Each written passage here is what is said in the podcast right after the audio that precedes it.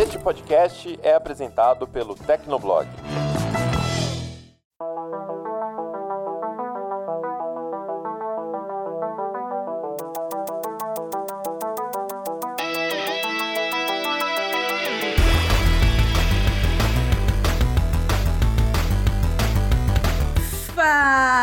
Tá começando mais um Hit Kill, o podcast de games do Tecnoblog. Eu sou a Vivi Werneck. Hoje voltam os meus convidados mega especiais, o André Leonardo e o Ricardo Ciosi. Tudo bom, meninos? E aí, Vivi? E aí, Ricardo? Tudo bem? Estamos aí super animados para falar de uma franquia muito importante aí na história dos games. Bom dia, André, Vivi, é, todos os ouvintes aí. Vamos falar de Street Fighter porque é jogão. E como o Ricardo já adiantou, o papo de hoje é sobre Street Fighter, os 35 anos do legado do menino Ryu, do menino Ken, da menina Chun-Li e muitos outros personagens dessa franquia de jogos de luta, né? Mas antes da gente começar a falar sobre Street Fighter, eu gostaria de agradecer a você, ouvinte do Hit Kill, que tá curtindo, compartilhando, comentando o programa. Continue aí para dar uma moral pra gente. Se inscreve no programa, no seu app de podcast preferido. E é isso aí. E é claro, né? Se você tiver sugestões de temas, né? Se você tiver críticas do coração, né? Porque já tem muito hate por aí. E quiser mandar qualquer tipo de comentário pra gente, né? Sobre o papo que rola em todo episódio, manda pra gente em hitkill.tecnoblog.net. Você pode também deixar um comentário no post que fica lá no Tecnoblog ou caçar a gente nas redes sociais. E sem mais delongas, vamos ao programa Hadouken!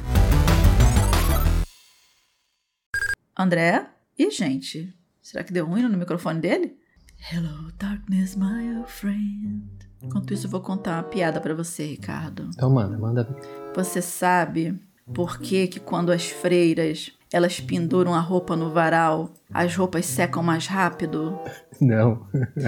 Porque lá é convento. Ah, É uma piada besta assim. que merda!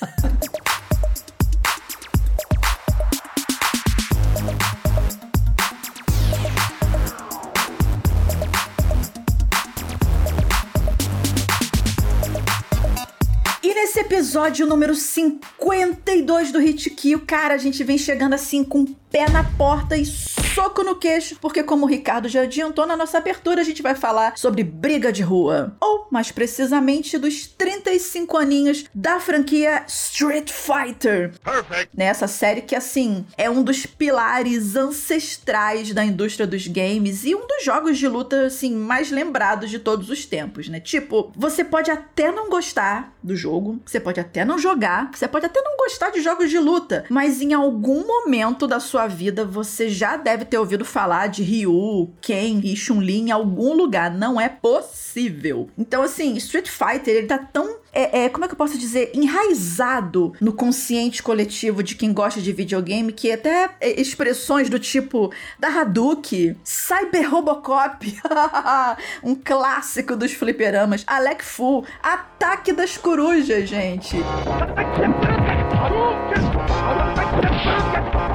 Das Corujas, gente, quem não lembra disso, né? E outras expressões dessas que a gente inventava na época porque a gente não entendia direito as dublagens dos personagens. Cara, tão assim na nossa cabeça até hoje, com certeza alegrou a, a infância de muita gente que, né, como eu disse, não entendia o que, que os personagens estavam falando, especialmente nos primeiros jogos que as dublagens não davam nem pra ser muito boa por conta das limitações técnicas da época, né? E bom, é claro, né? E é claro que a Capcom, que é a dona da franquia, né, que não é boba nem nada, né? Hum, hum, hum. Especialmente quando se trata, assim, de, de espremer até a última moedinha, até a última gota de dinheiro de algum jogo, de alguma franquia. Obviamente enxergou, assim, todo o potencial da série, todo o potencial da, da franquia e expandiu esse universo Street Fighter para muito, muito além do, dos jogos, né? Alguns dos exemplos de como que Street Fighter ele se enraizou pela indústria do entretenimento além dos jogos, né? Por exemplo, teve aquele primeiro infame filme do jogo com Jean-Claude Van Damme no, no papel principal como Guile.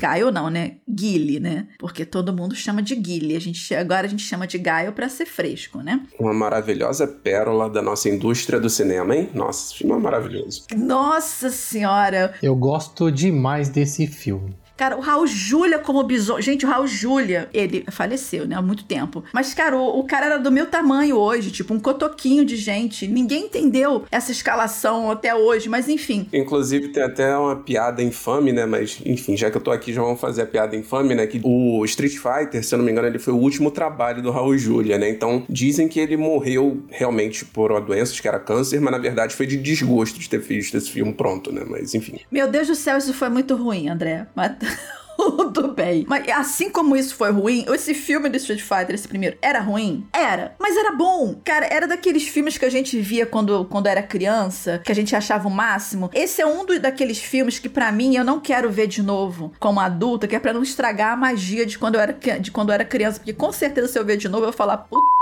não acho que eu não podia nem falar isso, não, agora já falei, né? Mas assim, antes da gente se aprofundar mais nesses 35 anos de Street Fighter, né? E o que, que a franquia representa pra gente como jogador, eu queria ouvir de vocês, menino Ricardo e menino André, onde que a franquia, né? Onde, onde que, que o Street Fighter toca no coraçãozinho perturbado de vocês? Fala aí. Bom, é, o primeiro jogo da série foi lançado em 87, mas ele era muito rudimentar, cara, que não tinha nada, né? Basicamente nada, assim, tinha uma coisinha ou outra da, do que a franquia viria a se tornar pouco tempo depois. Que você só podia jogar com Ryu ou Ken, não havia nenhuma menção a Bison ou Shadalu. Ou, oh, desculpa, gente, Bison. Já ia falar que raio de Bison é esse? É Bison, pô. É, então. Bison, Bison. E o chefão final era o, Sagat na época, né? Mas mesmo assim, o jogo quebrou um monte de barreira, introduziu muita gente aos fighting games, que estava começando a tomar forma, né? Ainda nem, nem usava a expressão fighting games. E assim, o, a série, ela, ela me toca de uma forma que foi basicamente o, o primeiro jogo que eu me apaixonei, que o olho brilhou assim. Eu lembro quando eu tava em Ibiúna, que meu irmão me ensinou a fazer o torpedo do Bison no, na Champion Edition, e eu sou apaixonado pela franquia até hoje. Uma curiosidade bacaninha é que os arcades originais do primeiro Street Fighter usavam um tipo de botão diferentão. O Andrezão tá ligado. Então, né? Street Fighter 1 era, era muito curioso. O Ricardo falou dessa questão dos botões. É, na verdade, o que acontece? Na, lá nos Estados Unidos, né? Enfim, lá fora, os caras caras eles lançaram dois modelos de máquina. Né? Lançaram o gabinete clássico com seis botões, que é o que a gente conhece por aqui, que para muita gente, tipo eu, assim, a galera do subúrbio jogava muitas vezes a máquina com três botões. Eu não sei se vocês chegaram a pegar esse tipo de, de situação, mas lá fora eles também tinham uma máquina chamada, que era uma edição deluxe, né? Que era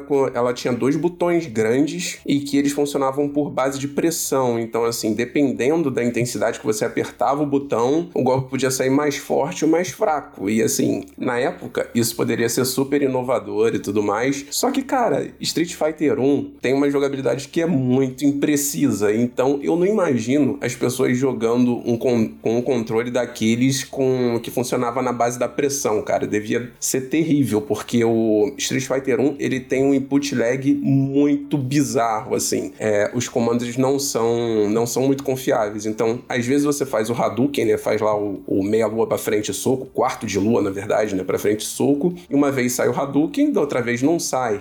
Então, tipo, para quem joga um jogo de luta, é essencial que você tenha essa previsibilidade. E é tudo o que acontecia ao contrário em Street Fighter 1. Era tudo imprevisível. Às vezes saía um golpe, às vezes não saía. Eu joguei esse jogo no início dos anos 2000 para jogar no emulador e ver como é que era. E era esquisito. E depois eu joguei mais recentemente. E de fato o jogo realmente tem uns comandos muito imprecisos e é muito esquisito para jogar. Mas é aquilo, né, cara? Ele meio que criou, definiu o gênero de jogos de luta. Então, por mais que ele seja impreciso, ele é um jogo muito importante. Mas, falando da minha primeira experiência com Street Fighter, né, cara, eu acho que assim, eu joguei primeiro Street Fighter 2 e eu lembro até hoje que a, a máquina ficava numa loja de bicicletas e foi o primeiro jogo, assim, que eu passava, eu via aquele Hadouken, Hadouken ao, long, ao longe. E quando eu fui jogar aquilo, eu achei incrível, porque os jogos, ele, o jogo ele tinha sprites muito grandes, muito colorido, as músicas eram incríveis, então, tipo, é um jogo que realmente me fez gostar de games e me interessar por games até hoje. Interessante isso que você falou dos botões que, dependendo da pressão, dava um golpe diferente. Eu não lembrava disso, não. Eu não sei se era porque, tipo, eu literalmente esmagava os botões Então o que saía, saiu. É, levando em consideração que eu era muito criança quando eu jogava isso, a minha mão ainda era menor do que é hoje, né? Então eu acho que eu não ia conseguir fazer a pressão certa no botão nem se eu quisesse. Não, era. Eu acho que até conseguiria, porque na verdade isso era só no Street Fighter 1. Ah. Então, assim, eu imagino. Mas isso no flipper também? Isso, exatamente, no fliperama. Ah. E eram, eram uns botões assim muito grandes, tipo aqueles de, de- desses programas de gincana, desses programas de gincana que a gente vê na TV, que era um botão grandão. Ah, sim. Ah, então desse eu nunca vi, não. Desse eu nunca tinha visto. Então era mais ou menos nesse estilo. Eu acho, pode ser que algum dos nossos ouvintes, a galera mais das antigas, tenha visto uma máquina dessa aqui no Brasil, mas eu acho bem difícil, porque era uma máquina que provavelmente era muito cara para os padrões da época e era uma época em que talvez os jogos não fossem tão populares assim aqui. Mas, mas fica a curiosidade, de repente quem quiser procurar na internet e ver como é que é o gabinete é, é curioso, na verdade. Agora falando assim da minha experiência com Street Fighter, né? É, esse foi assim o primeiro é, game de luta que eu joguei na vida, né? Inclusive foi a partir daí que, bom, eu percebi que eu era uma péssima jogadora nesse estilo, mas eu jogo mesmo assim, tipo, lasque-se, pra não falar uma outra palavra, né? Lasque-se, eu me divertia mesmo assim, mesmo jogando ruim, jogo ruim até hoje. É um podcast de família, Vivi, se controla. É, pois é. Né, E assim, o que mais me chamou a atenção ah, na época, há uns bons anos atrás, foi a, a possibilidade de, de jogar com uma personagem feminina que realmente fazia alguma coisa que não fosse pedir socorro, né? Muito importante, né? Pois é, gente, a Chun-Li foi a primeira heroína que eu tive o prazer de jogar e foi no Street Fighter 2. Eu só não me lembro mais, assim, se eu joguei com ela, se foi no fliperama ou se foi no Super Nintendo. Provável que eu tenha sido no Super Nintendo, de algum primo, alguma coisa assim, né? E é claro que assim, eu praticamente só sabia fazer aquele combo, né, de prender o outro personagem no canto e ficar fazendo aquele meteoro de chute, né, aquele ya, ya, ya dela louca da vida. E às vezes no milagre eu conseguia soltar o que a gente chamava de helicóptero, né? Que era quando a Chun-Li, sei lá, numa magia louca antigravitacional, ela virava de cabeça para baixo, né? E saía sacudindo as pernas como se fosse um. um, um- agora eu vou. Nossa, agora vai ser muito antigo. Um pirocóptero da vida. Vocês lembram disso, gente? Que horror, meu Deus. Meu Deus, Vivi trazendo o passado distante de volta. Túnel do tempo. o pirocóptero, né? Procurem aí pirocóptero. Calma, não é, não é nada obsceno, não, tá, gente? Então, assim, um helicóptero que ela virava de cabeça pra baixo e ia rodando, assim, isso é um dos, um dos golpes clássicos da, da Chun-Li. Mas assim, eu não sabia fazer isso, saía na cagada. Agora, a perninha, nossa, isso era um clássico. Você, você ia empurrando a pessoa pro canto e aí você ia na perninha. No- ali você era um abraço. Se você, obviamente, se a outra pessoa não soubesse bloquear no tempo certo, o que ninguém nunca sabia, né? Que a gente partia do princípio que a melhor defesa era o ataque, né? E ficava um dando supapo no outro até alguém vencer, e é, e é isso mesmo. E, gente, e a Chun-Li, voltando pra Chun-Li aqui, a Chun-Li, inclusive, ela faz parte da santíssima e seleta cúpula das patroas mais influentes da indústria dos games, né? Então, assim, eu posso colocar junto com ela, é, porque Chun-Li, Samus Aran, ou é Samus Aran? É, me ajuda, Ricardo, por favor, como é que se pronuncia o segundo nome da Samus? É Aran, porque ela é baseada em Arantes. Arantes. É Aran mesmo. Ah, do, do, do Pelé, né? Teve um negócio, tem um negócio, meu Deus do céu, que, que rolê aleatório que é esse nome dessa mulher, meu Deus do céu. Pois é, pois é. Então, a Santíssima Trindade das Patroas dos Games. Ela, Samus, Samus Aran, Lara Croft. Então, assim, essas personagens chegaram por aqui quando tudo era mato e elas capinaram tudo na base do tiro, porrada e bomba. Ah, mas aí você pode falar: Ah, mas tem a Princesa Peach, que é Princesa Pês- Pêssego. Gente, que coisa trevas de nome. Mas enfim, né? A do Mario lá. Mas, gente, por muito tempo, vocês me desculpem, vocês podem até achar ela simpática, mas a Peach ela só existiu pra ser salva. Então, assim, no meu conceito que eu criei aqui agora, a Peach não entra canonicamente como patroa pra mim. Então, assim, tem a nossa santíssima trindade das patroas pra mim, que é Chun-Li, Samus Aran, ou Aran, como vocês falam, e Lara Croft. Depois vieram as outras, né? Mas então, eu falei aqui da Chun-Li e o que, que ela representou para mim. Mas assim, eu queria saber de vocês também quais outros personagens assim que vocês consideram marcantes da franquia, né? Que hoje em dia são centenas de milhares de milhões, né? Mas assim, quais que vocês conseguem destacar? Por que, que vocês acham eles legais ou por que, que vocês acham eles uma bomba? Olha, falar de personagens icônicos de Street Fighter é algo mais fácil que curtir um bom café para mim, viu? Porque eu acompanho a franquia desde muito cedo e eu gosto de basicamente todos os personagens. Não tem, não tem nenhum que eu falo, putz, eu, eu tenho algum, algumas ressalvas com os loiros de Street Fighter V, tipo Ed e Falk, porque tipo, eles são meio genéricos. Olha o preconceito com os loiros, hein? É, é que tem muito, cara. Tem muito personagem loiro em Street. Olha que tem uns personagens esquisitos ali em Street Fighter 3 também, hein, Ricardo? Mas, mas vamos nessa. Mas assim, eu, eu sempre gostei muito dos, dos chefões, né? Então o Vega e o Balrog são meus favoritos até hoje. Mas é, eu, eu tenho um, uma queda pelos personagens esquisitos da série. Então, por exemplo, eu gosto muito do Necro de Street Fighter 3. Eu gosto muito do Rakan de Street Fighter 4, porque, tipo, o cara joga. Na verdade, é o Super Street Fighter 4, né? Que ele entrou como no, no outro personagem. Nossa, o Rakan, aquele cara que tinha um cabelo de Lego, cara. O cabelo dele parecia um, um Lego. E joga óleo do corpo, cara. É, é legal pra caramba. É, gente, hidratante. Cara, é muito doido porque ele de fato existe essa luta lá, é uma luta turca que os caras fazem, os caras se besuntam de óleo e, e, vão lutar, tipo um greco-romano, só que com óleo. É meio estranho, mas a luta existe, cara. E esse personagem é um personagem engraçado, assim, mas eu acho ele muito estranho para jogar. Não, ele é muito estranho. Eu, eu joguei muito com ele. Quando eu peguei é, Super Street Fighter 4 no PlayStation 3, eu tentei mainar ele, né? Jogar ele como principal personagem, assim. Não rolou, porque ele é bem técnico e não é fácil de jogar com ele, mas eu gosto bastante. Outro personagem que eu gosto muito é o Eu de Street Fighter 4. Pô, é lutador de luta, é um luteador, cara. Lutador de luta livre é legal pra caramba, gosto demais. E mais recentemente eu gostei muito do Di, de Street Fighter 5, porque ele é tipo, ele, ele parece meio maluco, assim, ele acha que ele é o presidente do mundo, usa um chapéuzão tipo Abraham Lincoln, mas tem uns golpes muito legais. Ele é bem legal de jogar mesmo. Eu tentei jogar com ele e achei super maneiro também na época. Ele saiu junto com o Sagat, inclusive, né? Se eu não me engano. Exatamente. E foi bem maneiro de jogar. Acho que foi um dos personagens novos de Street Fighter V que eu achei mais interessantes ali. E, então, assim, é, eu gosto basicamente todos mesmo. É, eu, eu tenho. Hoje em dia, assim, eu, não é que eu tenho. É, eu não gosto, né? Não é, não é desgosto, mas eu tô cansadão, assim, de, de Shoto, que é o tipo Ryu, Ken. Então eu, eu evito jogar com esses personagens. E daí eu vou pegar os personagens mais, mais esquisitos. E meu estilo de jogo é bem charge, né? Eu gosto de jogar de aquele que segura para trás, coloca para frente, tipo Vega, Balrog, Baizo e por aí vai. Mas assim, é, se, se for esquisito, eu já, já tenho eu já tenho um olho ali pra me empolgar pra ver o personagem. É, o meu estilo é o que funciona, né? O que funciona ali no momento.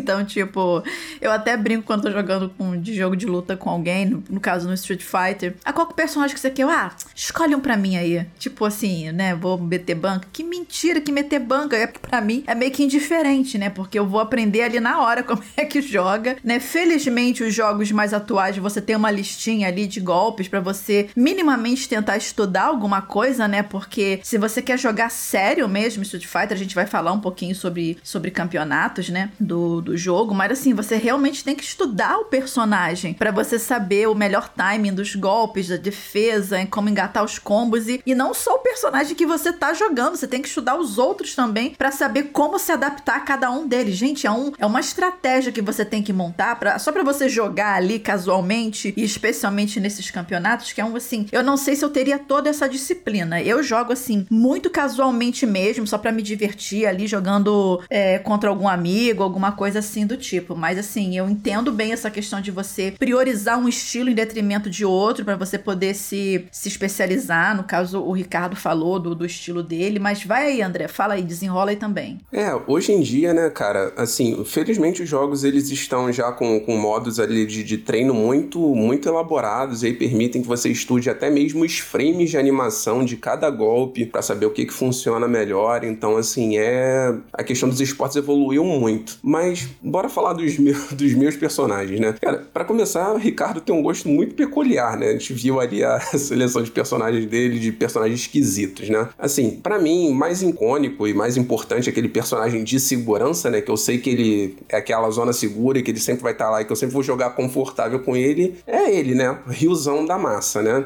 Tem lá o Hadouken, o Shoryuken, que são golpes, assim, icônicos e que eles marcaram a história dos jogos de luta, né? Não só a forma com que eles saem nos jogos, né? O design dos golpes mesmo, mas até a forma de fazer os comandos, né? Tanto que se a gente for parar pra pensar, todo jogo de luta hoje, pós Street Fighter 2, tem ali o seu comando do Hadouken, tem ali o seu comando do Shoryuken, inclusive tem até o seu próprio Ryu em alguns outros jogos, né? Tipo SNK que meteu o Ryo Sakazaki lá no, em Art of Fighting, que é um personagem que lembra muito o Ryu, fora outros tantos aí em outras franquias, né? Enfim, mas obviamente a pessoa pessoa aqui não vive só de Ryu, né? A gente experimenta outros personagens no decorrer da vida. Então, assim, eu jogava muito quando eu era criança, né? Que eu joguei Street Fighter 2 e eu não sabia fazer Hadouken, né? Não dava, Ryu não dava Hadouken. Então, eu aprendi a jogar com Bison primeiro, né? Usando o personagem de carregamento, né? Que eu conseguia tirar o torpedo e tal. Ficava, né? Igual um bumerangue andando, mandando um torpedo pra um lado e pro outro, que criança que joga mal joga assim, mas tudo bem. E assim, aí jogava, quando, conforme eu fui ficando mais velho, jogando outros títulos da franquia, eu fui arriscando em outros personagens. Então, teve a época que eu joguei muito com Zangief lá, com a época de, de jogar com personagem de agarrão. Zangief não, Zangief. Tem que falar como a gente falava antes. É verdade, my mistake. Mas sabe o que é, sabe o que é muito curioso com isso daí? É o, os americanos e europeus, eles usam muito a expressão Zangief, é, Zangief, que nem o Andrezão falou falou, e eu tava super acostumado a falar Zangief também. Daí uma amiga minha que estuda russo, né? Ela falou pra mim: não, não, mas na Rússia se pronunciaria Zangief. Deu, putz, então eu tô falando errado. É sério? É, se pronunciaria Zangief na Rússia. Não, mas eu sempre li Zangief porque você, quando é criança, ou quando gente, você é um, um, falante do português, você vai ler e é Zangief. Você não vai ler Zangief. Com os anos, tipo, americano botando inglês em tudo, é que você acaba indo pro Zangief da vida, né? Ou bison, se fala bison, né? Coisas do tipo. Aí você vê como é que são as coisas, né? A vida muda. A gente falava certo, começou a falar errado e agora estamos vendo que os russos falam desse jeito e que seria o certo. Então, que loucura, gente. Não, foi assim. É, eu descobri isso com quase 30 anos e eu falei, mano, minha vida inteira foi uma mentira, cara. Como assim? Revelações, gente. Tá vendo? Vocês têm que escutar o Hit Kill justamente por isso. Ó, quem ia imaginar que a gente falava certo quando era criança o tempo inteiro? Ó? A lição de russo agora aprendemos russo aqui, viu? Fantástico. Mas, mas então, continuando aqui, então eu cheguei a jogar com outros personagens, tipo a Poison, eu joguei com a Sakura também, joguei com o Nash, ou o Charlie, né, para quem jogou as versões japonesas do jogo, que por sinal é muito mais legal que o Guile, né, diga-se de passagem. Desculpa aí, Guile. E joguei com o Balrog, e o meu último personagem, assim, que virou main, meu personagem principal, foi o Code, do Final Fight, cara, que era um... É, um, é engraçado isso, porque Street Fighter e Final Fight, eles estão no mesmo universo universo. Então, quando o Code chegou no Street Fighter 4, eu falei: caraca, velho, o Code, pô, o personagem que era lá, personagem de, de jogo de briga de rua, virou um personagem de jogo de luta e um personagem muito bom, cara. Ele, inclusive, é, tipo, virou meu segundo personagem, tanto em Street Fighter 4 quanto em Street Fighter 5. Então, assim, é legal de Street Fighter é que ele é uma série que ela tem muitos arquétipos de lutadores e, e ela tá tentando sempre trazer personagens de outras séries e personagens de várias nacionalidades e que representam vários estilos de luta diferentes. E isso tem aumentado cada vez mais e é algo muito interessante que a série tem apresentado também. Uma coisa assim interessante que me veio aqui agora, isso não tá nem no roteiro, gente, mas que me veio aqui agora. Cara, vocês lembram daquele desenho, daquela série de animada que tinha no SBT do Street Fighter? Que não tinha nem música de abertura, era só o, o, os jogadores, né, gemendo lá, batendo os negócios. Ah! E aí, Street Fighter! Yeah! Street Fighter 2. Caramba, eu era ruim aquilo, mas eu gostava tanto daquele desenho. Vocês lembram daquilo? Na verdade, eu acho que foram. A gente teve dois desenhos, assim, que passaram aqui no Brasil, né? Um ruim e um bom. Eu não me lembro. O, o ruim, que eu acho que era um americano, que era esse que era tipo um, um comandos em ação da, com os personagens do Street Fighter, e teve um, um anime mesmo, que, que esse era mais legal. Esse tinha as paradas, a animação era bacaninha, tinha muito grito, mas era bacaninha, como diz o Ricardo. Mas o, o desenho americano, meu Deus, era, era tenebroso. Era um que passava no SBT. Eu não sei se era o americano ou se era esse daí, entendeu? Mas assim. Eu acho que os dois passaram. É. É? Eu acho que os dois passaram. Ai, meu Deus, agora eu não sei qual foi. Esse americano que o Andrezão citou, ele era pra vender boneco mesmo, era pra vender é, as coisinhas. Tem, tem até. É, é fácil achar no YouTube, tipo, memes e diálogos desse desenho. E também tinha um anime que era o Street Fighter 2 Victory, né? Que era o V. Há uns tempos atrás ele tava no Netflix. Esse é bem legal, o japonês. Então o Andrezão falou tudo certinho. On point. E eu acho que eu vi esse zoado americano mesmo, hein? Sei lá. Mas assim, na época. É aquela coisa, né? Foi o que eu falei antes do, do filme, do primeiro filme do Street Fighter. Na época funcionou pra mim. Hoje em dia, eu não sei se eu veria novamente, né? Mas assim, lembrei disso agora. Gente, aquele desenho do, do Street Fighter que passava nesse BT. Mas enfim, né, gente? Assim, é, tá tudo muito bem, tá tudo muito calmo, né? Mas assim, em 35 anos de existência de uma franquia, né? Tipo, mais velha que muito jogador que, é, que pode estar ouvindo, assim, os- o hit kill, né? Hoje em dia, né? Aquela leve dorzinha na coluna. Tipo, não é possível, não é possível que Street Fighter não tenha ao longo de tantos anos algum momento que, que o jogo tenha acertado o próprio queixo, né? E assim, já há um tempinho, alguns jogadores é, meio que têm reclamado dessa coisa da Capcom lançar jogo, entre aspas, incompleto, né? Pra vender a coleção, entre aspas, completa anos mais tarde, né? Ou seja, bota pra vender por exemplo, um Street Fighter novo no mercado, como foi o último 5, mas aí você já sabe que daqui a, daqui a uns dois anos vai sair uma versão, sei lá, Ultra Blaster Premium Knockout Ultimate Collection de,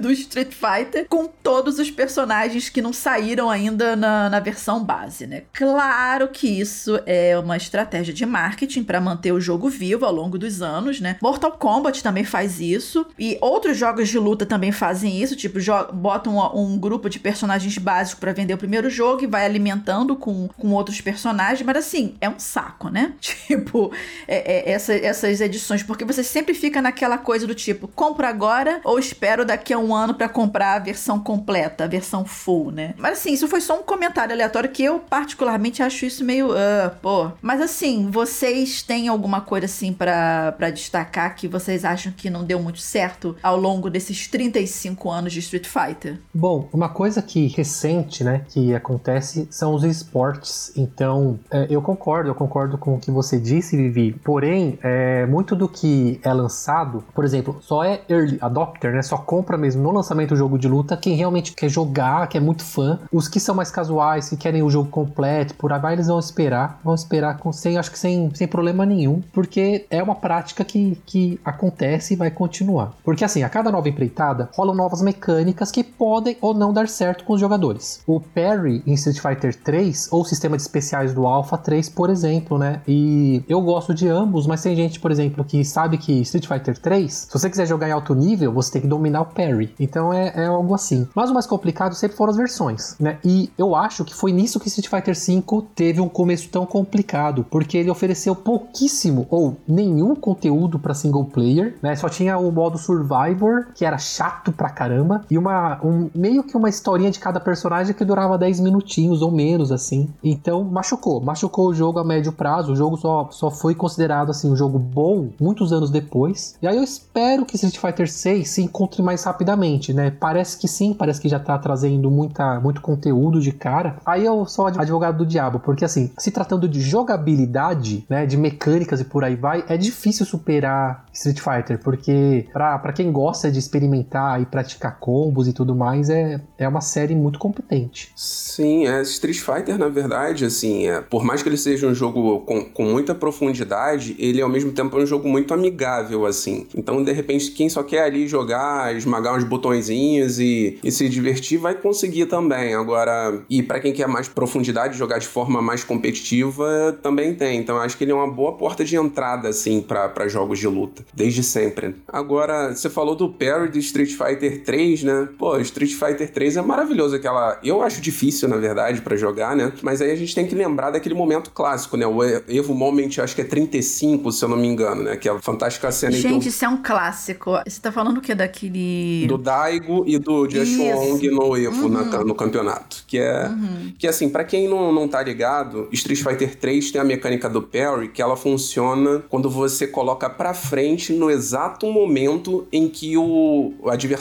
vai te acertar um golpe. Então, é uma, uma questão assim de risco e recompensa, mas que é uma mecânica que é muito difícil de dominar e que exige muito risco, porque se você colocar para frente no momento errado, você vai ficar aberto para tomar um golpe do adversário. Então, assim, o, nesse Evo Moment 35, é 35 mesmo, acho que é. O Daigo, Daigo, que é um jogador profissional, ele. É, é 37, é 37. 37, né? Então, boa, Ricardo. Então, o que acontece? No último momento da uma partida, o, o outro jogador, o Wong, foi usar um especial da Chun-Li que acerta várias vezes e o Daigo conseguiu executar, sei lá, uns 10 parries consecutivos e ainda virar a luta e ganhar o round. Então, tipo, é uma coisa que é, é um negócio que existe, exige uma precisão e um sangue frio e um domínio de mecânicas do jogo que é muito absurdo. E é isso que faz a diferença de um jogador profissional de um farofeiro tipo eu, assim, que joga, mas que não tem esse controle todo. Mas essa mecânica é fantástica. Não, eu esse, esse clipe é um clássico, porque você fica olhando assim, meu Deus do céu, como que isso foi possível, né? Então, eu, inclusive, tipo, foi como eu conheci esse jogador, né? A partir desse clipe, que isso viralizou de uma forma e viraliza todo ano. Então, teve a Evo é, é, recentemente, então, tipo, com certeza esse vídeo rodou novamente, né? Isso apareceu na minha timeline e, tipo, eu vejo todas as vezes, porque até hoje isso para mim é insano. Não, é, é, é fantástico, cara. É, é realmente incrível o que ele fez ali. Mas, assim, falando de, de experiências ruins com Street Fighter, né? Eu não acho que a Capcom, a Capcom em si fez né, algum Street Fighter ruim após Street Fighter 2. Calma que eu vou chegar lá que tem um, um, uma mancha aí. Mas, assim, o maior problema era justamente as práticas, essas práticas comerciais aí, que, como o Ricardo citou do Street 5, né? Antes disso, no Street Fighter, no lançamento de Street Fighter 4, o Street Fighter 4 original ele foi lançado standalone e depois veio Super Street Fighter 4. Só que não era possível, quem tinha o Street Fighter 4 original não tinha como fazer o upgrade pro Super Street Fighter. Então, meio que quando saiu a versão Super, a versão 4 foi morta, porque não tinha como você fazer upgrade. A galera chiou demais, assim, isso ficou muito feio pra Capcom na época, teve uma repercussão super negativa, tanto que daí pra frente a Capcom criou a possibilidade das pessoas sempre fazerem upgrade no jogo a partir do, dos Super Street Fighter 4. Mas vamos falar de jogo ruim aqui, porque isso também aconteceu. Por exemplo, aquele filme maravilhoso de Street Fighter gerou um filme, um jogo também. Então teve o jogo Street Fighter The Movie. Socorro, eu não lembro disso não. Exatamente. Você imagina, um filme ruim baseou um, um jogo ruim. E nossa, esse jogo foi lançado por os arcades, ele foi lançado por uma empresa chamada Incredible Technologies, que inclusive foi uma empresa que também fez jogo para cassino, para você ver, o rolê é muito aleatório aleatório, gente. E esse jogo, ele, obviamente, era um jogo de luta que tentava emular o Street Fighter normal, mas usando os personagens do, do filme, com a técnica digitalizada como se fosse um Mortal Kombat. Só que era tenebroso, os bonecos eram muito feios, a jogabilidade não era responsiva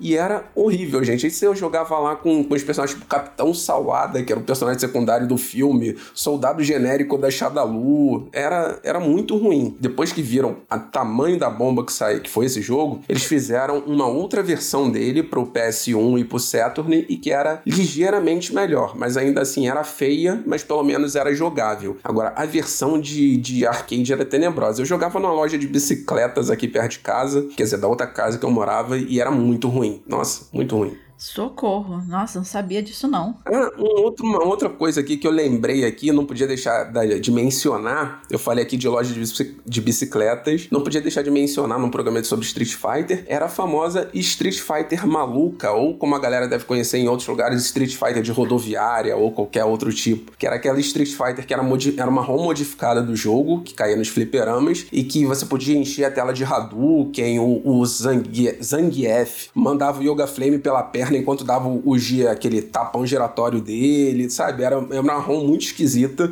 mas que foi muito popular naquele, naqueles tempos antigos aí. O Ricardo deve ter conhecido isso também. É, essa, essa eu joguei muito em bar. Ah, gente, é porque eu não frequentava muito bares na minha infância, sabe? Ao contrário de vocês, então eu não tive essa experiência. É, a minha carreira nos bares começou cedo, gente.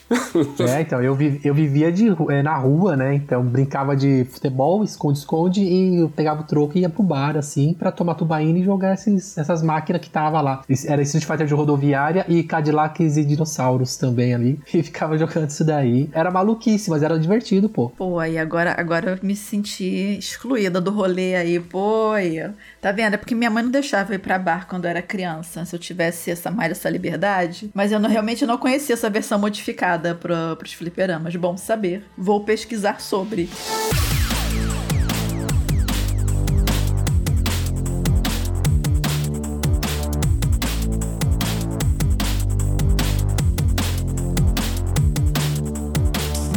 Gente, e pro futuro, né? Pro futuro da franquia Street Fighter, né? Eu queria ouvir de vocês, assim, especialmente vocês que é, entendem bem mais a, a aprofundada, de uma forma bem mais aprofundada da franquia, quais as expectativas que vocês estão para Street Fighter 6, né? Além de que ele vai render por uns 10 anos e trocentos mil DLCs, né? Como aconteceu com o Street Fighter 5. O que, que vocês esperam desse novo capítulo? Ó, eu sou eu sou fanboy, assim. Então, a cada novo game da série, eu entro no trem do hype e vou com tudo, achando que é a coisa mais maravilhosa, assim. Então, Street Fighter 6 parece muito divertido, porque tem um novo sistema chamado Drive, que ele te dá vários recursos desde o começo do, da luta, que você pode usar, né? Essa estratégia. Você usar como é, da melhor forma possível é, e administrar esses recursos durante, durante a luta. E aí, além disso, acredito que eles vão manter o sistema de DLCs e a longevidade. Eu não acho que 10 anos, que, que nem a Vivi falou, acho que uns 5, 6 anos aí vai, vai ficar. Não, eu falei, falei brincando, tipo, uns 10 anos já foi assim, eu joguei por alto assim de brincando, porque assim, com certeza eles vão fazer esse jogo render muita coisa ao longo dos anos, né? Sem dúvida. E, e assim, vai ter, vai se dar muito bem nos, nos esportes, né? Porque Street Fighter V, ele foi main game de novo, né? Foi main event na, na Evo desse ano. Então nenhum jogo até agora consegue simplesmente chegar e tomar o lugar do Street Fighter. Então, é, eu acho que ele vai durar uns bons anos, aí 5, 6 anos aí no mínimo. E aí eu, eu acho, né? Isso é um sentimento que eu tenho que acaba com aprendeu com os erros imbecis de Street Fighter V. Então, desde o começo, eu acho que o jogo já vai ter um conteúdo bacaninha aí pra galera. É, é, como eu sou um péssimo jogador, vai, vai, eu vou apanhar bastante, mas vou continuar né, colocando muitas horas, então eu tô bem animadão. Só fazer aquela clássica desmentir o Ricardo, na verdade, porque o Ricardo joga muito bem e ele fica metendo sempre esse caldo de que joga mal. Eu sou ruizão. Sim, gente, não cai nessa de, ah, não, deixa eu jogar aí com vocês, eu não jogo muito bem. Ele vai limpa o chão com a cara de todo mundo. Exatamente. Não acreditem nessa fofura e nessa meiguice de menino Ricardo e dessa humildade toda, porque o, o bichinho joga bem. Ele joga bem de verdade. Assim, o que eu acho da franquia, assim, eu acho que concordo com o Ricardo que ele. que a Capcom realmente aprendeu com os erros de Street Fighter V, então eu acredito que o jogo vai ter muito mais conteúdo no, no seu lançamento. É, inclusive, eles estão planejando, deve ter alguma coisa, um modo história ou algum modo aberto que um mundo aberto ali. Deve ser meio que. tô chutando aqui, tá? Talvez seja parecido com, tipo, a cripta do Mortal Kombat, que vai aquele, aquele modo história do Mortal Kombat que você circula por determinados lugares, porque isso apareceu no trailer, mas não tem muito detalhe sobre isso ainda. E cara, o jogo já me ganhou facilmente, porque ele tá sendo assim, ele tá sendo desenvolvido na R Engine, que é aquela engine que a Capcom desenvolveu para fazer Resident Evil Village de Devil May Cry 5. Então, assim, ele co conseguiu colocar um realismo gráfico no, no, no, Street Fighter de uma forma que, assim, os cenários estão muito bonitos, assim, muito urbanos. Eles são, sabe, tem aquela aparência de, de escuro e meio sujo, mas aí parece uma luta meio legal e tal. E ao mesmo tempo tem muita cor também, então dá um, um contraste muito bonito. É, eu gostei demais do design dos personagens, né? Ryuzão tá, tá ali muito bem representado junto com a Chun-Li. E gostei muito dos personagens novos, cara. O, o personagem novo lá, o asiático, que eu não lembro o nome agora, mas que ele luta o, usando o Drunken Fist, né? Que é aquele punho de bêbado e ao mesmo tempo ele usa também elementos de, de break, né? De, enquanto dança e é muito legal. Gostei muito da nova. A gente tá gravando depois do que acabou a Evo, né? Então apresentaram a Kimberly, que é uma nova personagem que é uma ninja e que ela também é grafiteira e que ela inclusive é discípula do Guy do Final Fight, que também tava no, na série Zero de Street Fighter. Então assim, eu gostei muito da Kimberly também, Andrezão. Eu gostei demais da Kimberly. Achei ela muito legal, cara. Nossa, muito, cara. É tipo a personagem que tem tanto recurso, tem corrida, tem golpe que serve como armadilha, tem agarrão aéreo e o design dela é muito bonito, cara. Eu gostei demais. Nossa, sabe, a trilha sonora que tá meio puxada por hip hop, assim, que lembra um pouco o que foi apresentado Street 3, então, sabe, eu tô muito animado com esse jogo e também quero saber como é que vai continuar a história, né? Porque eles já disseram que finalmente a gente vai passar da cronologia, vai passar do ponto de Street Fighter 3, que era uma coisa que não tinha acontecido até agora, né? Já que Street Fighter 5 acontece antes dos eventos de Street Fighter 3, na cronologia da série. Então, finalmente essa história vai andar depois de, sei lá, quase 20 anos, então tô muito animado para saber também o que, que vai acontecer daí para frente. E aproveitando nessa animação que está o menino Ricardo, o menino André, e eu também acabei ficando animada nisso também. Você que tá ouvindo a gente, quais são as suas expectativas para esse Street Fighter 6 e também, né? Você cria de Street Fighter em jogos de luta? Qual jogo da franquia ou personagem que mais te marcou para o bem ou para o mal? Conta pra gente em hitkill@tecnoblog.net, deixa um comentário no post que vai ficar no Tecnoblog ou marca a gente nas redes sociais. Mas peraí, peraí, peraí, não vai embora ainda não. Se você quer saber, assim, é mais sobre a cronologia completinha da franquia Street Fighter, desde o primeiro jogo lançado lá em 1987, é só você ir no post que vai ficar no Tecnoblog desse episódio número 52 e acessar um link que vai ficar lá que você vai direto para a cronologia que foi publicada inclusive pelo André aqui no Tecnoblog. Ali você vai ter todos os jogos completinhos e você vai poder ler em detalhes toda a trajetória do Street Fighter até o último jogo lançado.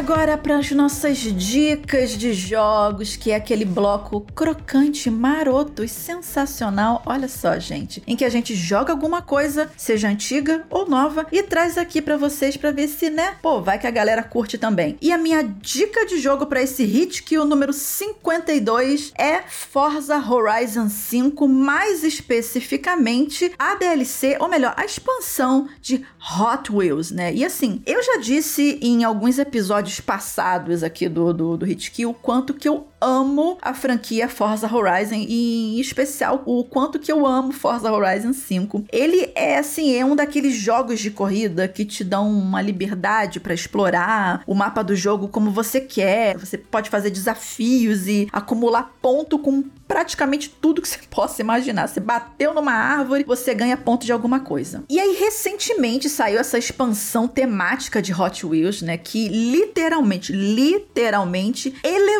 as corridas para os céus do México, né? Onde se passa esse conteúdo extra, né? Porque você realmente você precisa ir pro céu, né? As pistas elas ficam pelo céu, né? As pistas do, do Hot Wheels no caso. E cara, tá muito legal. É, é, conforme você vai avançando nas suas conquistas conquistas, você desbloqueia mais carros da, da série, né? Hot Wheels. Você vai poder conhecer mais da história dos carrinhos, né? Em missões específicas, como que a empresa foi fundada, né? Os principais designers que passaram passaram por ela e correr em pistas customizadas por fãs também, né? Que é muito legal. A galera, a comunidade do, do Forza faz umas pistas assim muito iradas. E sobre as corridas em si, elas são um pouco mais desafiadoras que as do chão do México, vamos dizer assim, né? E o fato da, dessas pistas serem suspensas, ela vai pedir muito da potência do carro que você tá usando para você não despencar, né? Porque você precisa fazer todo aquele looping, né? Correr lateralmente, aquelas coisas. Então você tem que estar com um carro muito bom para você conseguir ter potência suficiente para você passar por essas partes, né? Ah, claro, né? Que as, as pistas icônicas da franquia Hot Wheels estão por lá, né? Com direito ao tobogã no meio de uma. passando por um, numa cachoeira, é aquela montanha de lava com aqueles dragões, pistas de velocidade, loopings, muitos loopings, né? Tudo isso dividido em alguns biomas específicos que fazem parte do parque suspenso da Hot Wheels, né? Então, assim, sem me alongar muito, porque eu me empolgo para falar desse jogo, se você quiser encarar essa expansão, que eu super recomendo, você pode comprar ela por atualmente durante a gravação desse programa, ela custa R$ 79,00 no Xbox Game Pass. Mas assim, se você já tiver comprado Season Pass, ela tá inclusa e é só baixar, ou você pode comprar pela Steam pelo mesmo preço. Então assim, super recomendo Forza Horizon 5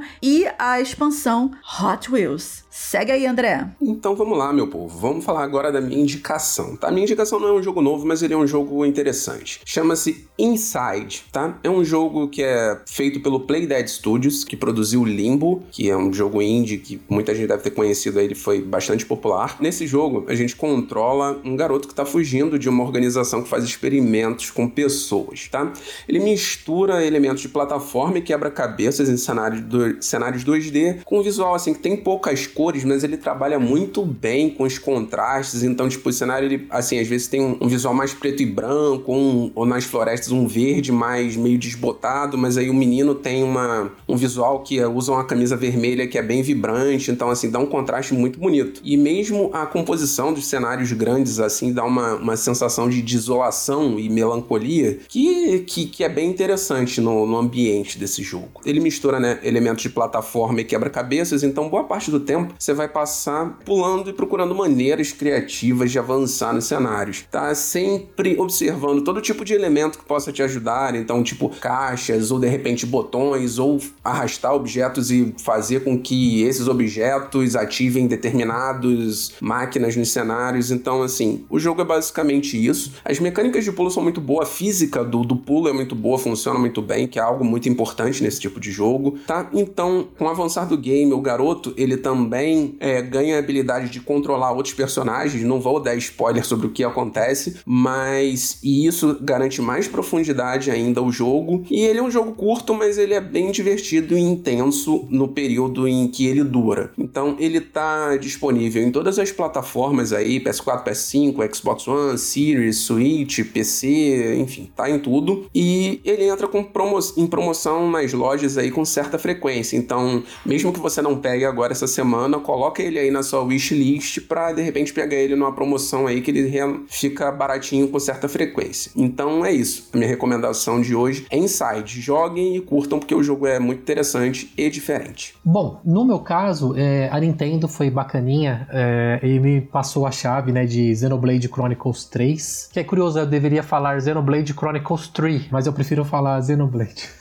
Não, mas ninguém fala, a gente sempre. Só um pequeno adendo, a gente sempre fala o nome todo certinho em inglês e o número a gente fala em português. Isso Exatamente. é clássico. Eu acho muito curioso. Aí eu tô jogando, eu já, já estou com umas 10 horas no jogo. É um RPG enorme, então eu não tenho, não tenho a pretensão de terminar logo, porque ou eu, ou eu fico com a minha filhinha, ou eu jogo videogame. Eu prefiro nesse momento ficar com a minha filhinha, ela é mais legal. Mas assim, é um, é um jogo muito diferente do em relação à narrativa, se comparado aos anteriores, porque ele já começa bem dark. E ele basicamente ele pega tudo que a, o que a Monolith aprendeu com os Xenoblades anteriores e melhora, né? Então o jogo é muito bonito, mesmo com as limitações do Switch. A história dele é muito gostosa, é, os personagens são interessantes e a trilha sonora é maravilhosa. É RPGzão, gente, japonês, assim, de, de você fazer fat quest aqui, enfrentar inimigos grandes ali, aprender um sistema de batalha bem gostoso. Os, são seis personagens que eles precisam ficar juntos, mas eles não se gostam totalmente, e mas eles precisam ficar juntos por causa de necessidades do mundo que estão ocorrendo ali e ele, a vida deles é, está em risco por causa disso. Então é interessante ver essa, essas interações com os personagens e é um jogão assim. É, para quem já jogou qualquer Xenoblade anterior, o Xenoblade Chronicles 3 é uma pedida extremamente importante, não porque ele se conecta, mas porque ele traz o mesmo conteúdo dos anteriores, só que melhorado e com uma história diferente. Então fica a minha indicação aí, até agora eu tô amando o jogo, muito bom, é um acerto muito grande da Nintendo com a série Xenoblade Chronicles.